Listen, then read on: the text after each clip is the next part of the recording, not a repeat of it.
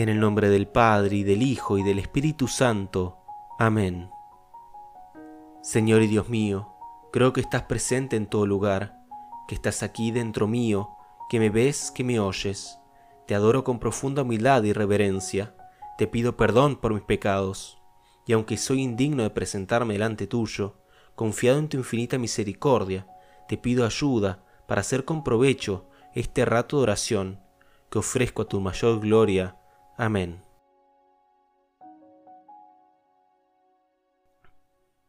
Meditación para los primeros sábados de mes. Asunción de María a los cielos. Primer punto. María supo el momento.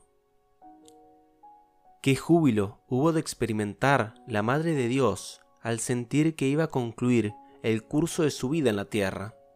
Ella que tenía la absoluta seguridad de gozar de la gracia divina, le había asegurado el arcángel Gabriel que estaba rebosante de gracia y estaba en posesión de Dios.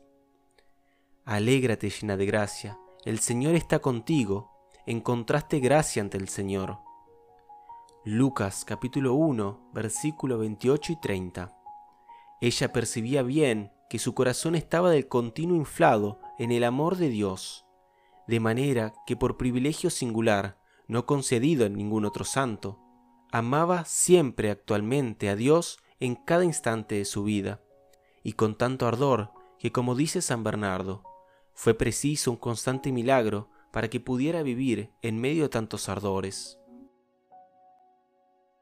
De María se dijo de los sagrados cantares, ¿quién es esta que sube en el desierto como columnita de humo, hecho de aromas de mirra y de incienso, y de todas las esencias? Su total mortificación simbolizaban la mirra, sus fervorosas oraciones que significaban el incienso y todas sus virtudes unidas a su perfecto amor a Dios, encendían en ella un incendio tan grande que su alma tan bella, del todo consagrada al divino amor y abrazada por él, la elevaban constantemente hacia Dios como columnita de humo, exhalando suavísimo aroma. El amor divino la sostenía en vida y el amor divino la transportó al cielo pues la Virgen, como dice San Ildefonso, o no podía morir, o solo podía morir de amor.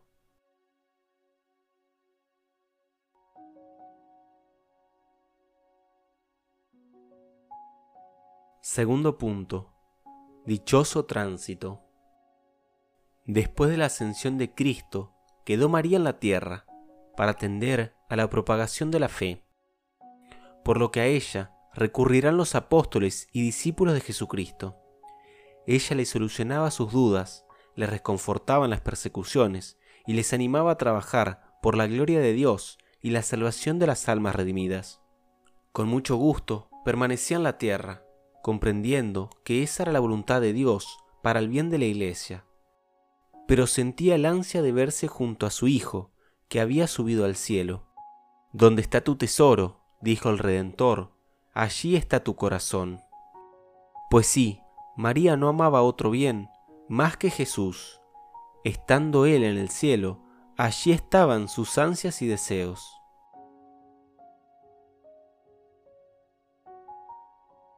Nuestra Santísima Virgen tenía por escuela la eternidad, siempre desprendida de los bienes materiales. Tenía por maestra a la verdad de Dios, obrando en todo según sus divinas luces por espejo a la divinidad, pues sólo se contemplaba en Dios para conformarse en todo a su divino querer, por adorno su devoción, siempre prontísima en seguir el divino beneplácito, por su único descanso Dios, ya que en unirse del todo con Él encontraba toda su paz. Andaba consolando su corazón enamorado en aquella dolorosa lejanía, visitando los santos lugares en donde había estado su hijo, la cueva de Belén, donde había nacido, la casa de Nazaret, donde había vivido tantos años, el huerto de Getsemaní, donde comenzó su pasión, y el pretorio de Pilatos, donde fue flagelado, también el lugar donde fue coronado de espinas. Pero con más frecuencia visitaba el Calvario, donde el Hijo entregó su espíritu, y el Santo Sepulcro, donde ella lo había colocado. Y así la Madre Amantísima se iba consolando del dolor de su duro destierro.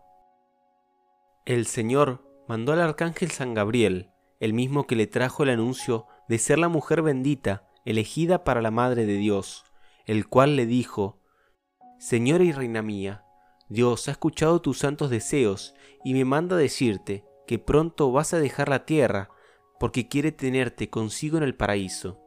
Ven a tomar tu posesión en tu reino, que yo y todos aquellos santos bienaventurados te esperamos y deseamos tenerte allí. Ante semejante embajada, ¿qué otra cosa iba a ser la Virgen Santísima sino replegarse al centro de su profunda humildad y responder con las mismas palabras que le dijo cuando le anunció la divina maternidad? He aquí la esclava del Señor. Él, por su sola bondad, me eligió y me hizo su madre. Ahora me llama al paraíso. Que se cumpla en mí siempre la voluntad de mi Señor. Al fin Jesús llega a recoger a su madre para llevarla consigo al paraíso. San Juan Damasceno refiere que el mismo Jesús se le dio en comunión, diciéndole, lleno de amor, Recibe, Madre mía, por mis manos este cuerpo que tú me has dado.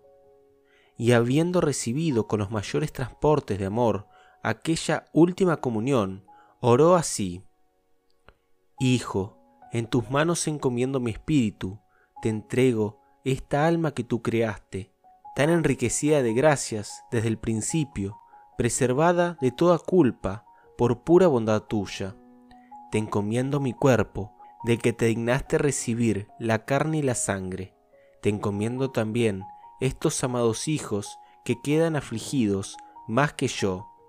Bendícelos y dales las fuerzas para realizar maravillas para tu gloria y entre esplendores y alegría, su hijo, con todo su amor, la invitó a seguirlo entre llamas de caridad y suspiros de amor.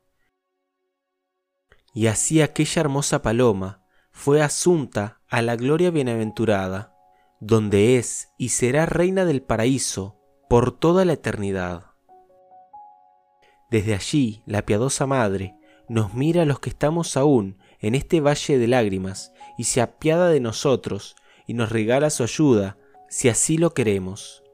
Roguémosle siempre, por los méritos de su bienaventurada asunción, nos obtenga una muerte santa, y si a Dios le place, nos alcance el morir en sábado, día consagrado al culto de la Virgen, o un día de la novena en su honor, como lo han obtenido tantos devotos suyos.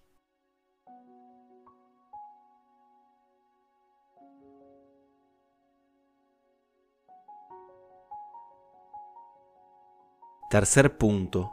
Medianera de todas las gracias. María es como la luna y la puerta del cielo. Es llamada luna porque como dice San Buenaventura, como la luna está intermedia entre la tierra y los cuerpos celestes, y lo que de ello recibe lo infunde a la tierra, así la Virgen es reina colocada entre Dios y nosotros, y ella nos infunde la gracia. Por eso también es llamada por la Iglesia puerta del cielo, feliz puerta del cielo, porque como reflexiona el mismo San Bernardo, así como todo rescripto de gracia, mandado por el Rey, pasa por la puerta de su palacio, así ninguna gracia llega del cielo a la tierra si no pasa por las manos de María. Dice además San Buenaventura que María se llama puerta del cielo porque ninguno puede entrar en el cielo si no pasa por María, que es como la puerta. En igual sentido, afirma San Jerónimo, en Jesucristo está la plenitud de la gracia, como en la cabeza, desde los cuales luego se infunde, a través del cuello, que es María, hacia los miembros, que somos nosotros, todas las sustancias vitales, es decir, las ayudas divinas para conseguir la eterna salvación desde el cielo, participa en la difusión de las gracias con su intercesión maternal. Esta intercesión es inferior a la de Cristo, pero superior a la de todos los otros santos. Por este motivo, la Santísima Virgen es invocada en la Iglesia con los títulos de abogada, auxiliadora, socorro medianera.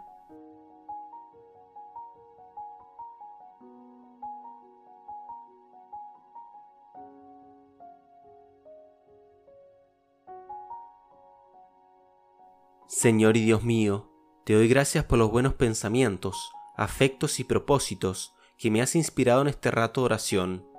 Te los ofrezco a tu mayor gloria y te pido gracia eficaz para ponerlos en práctica, que pueda cumplir en todas las cosas tu santa voluntad. Amén.